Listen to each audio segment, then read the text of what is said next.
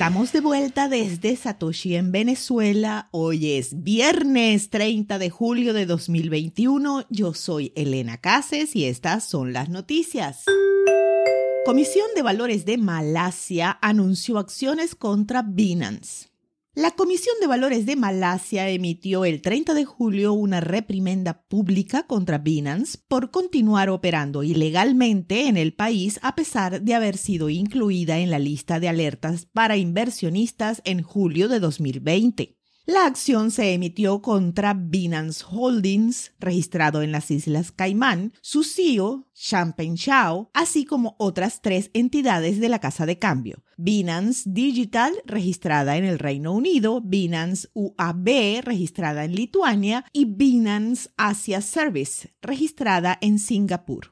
Se ha ordenado a las cuatro entidades desactivar el sitio web de Binance y las aplicaciones móviles en Malasia dentro de los 14 días hábiles a partir del 26 de julio de 2021. Cesar de inmediato todas las actividades de marketing y de medios a inversionistas en Malasia y restringir inmediatamente a los inversionistas de ese país el acceso al grupo Telegram de Binance. A Sao, como CEO de Binance Holdings, también se le ha ordenado específicamente que se asegure de que lleven a cabo las directivas anteriores.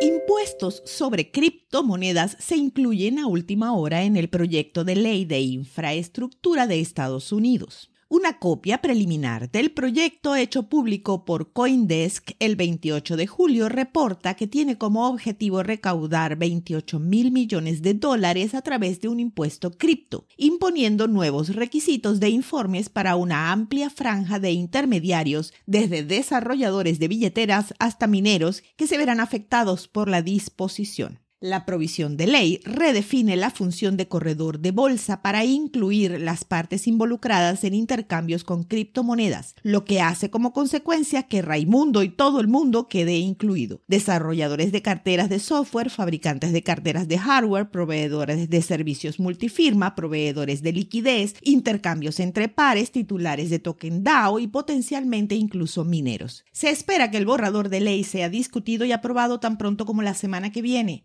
y aunque se apruebe sin modificaciones, no se hará efectivo hasta el 2023.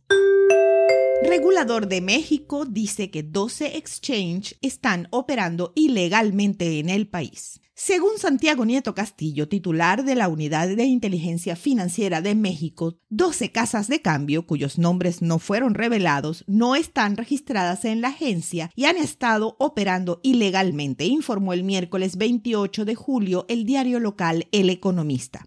Estamos generando los casos para que la Fiscalía General pueda operar, dijo Nieto Castillo durante un seminario sobre inteligencia financiera y gestión de riesgos proyecto de ley israelí obligaría a los inversionistas a informar tenencias en criptomonedas superiores a los 61 mil dólares. El Ministerio de Finanzas de Israel publicó un proyecto de ley el martes 27 de julio que requeriría que los inversionistas informen las tenencias de criptomonedas que superen los 200 mil nuevos shekels israelíes, alrededor de 61 mil dólares, a las autoridades fiscales. El nuevo requisito está incluido en un borrador de la ley Arreglos, un proyecto de ley que contiene las próximas enmiendas a la política económica que se presenta al Parlamento junto con el presupuesto anual. El borrador está abierto para comentarios públicos hasta el 31 de julio. La Asociación Israelí de Bitcoin y otros defensores de los criptoactivos esperan que la comunidad de bitcoiners del país logre cambiar el proyecto de ley.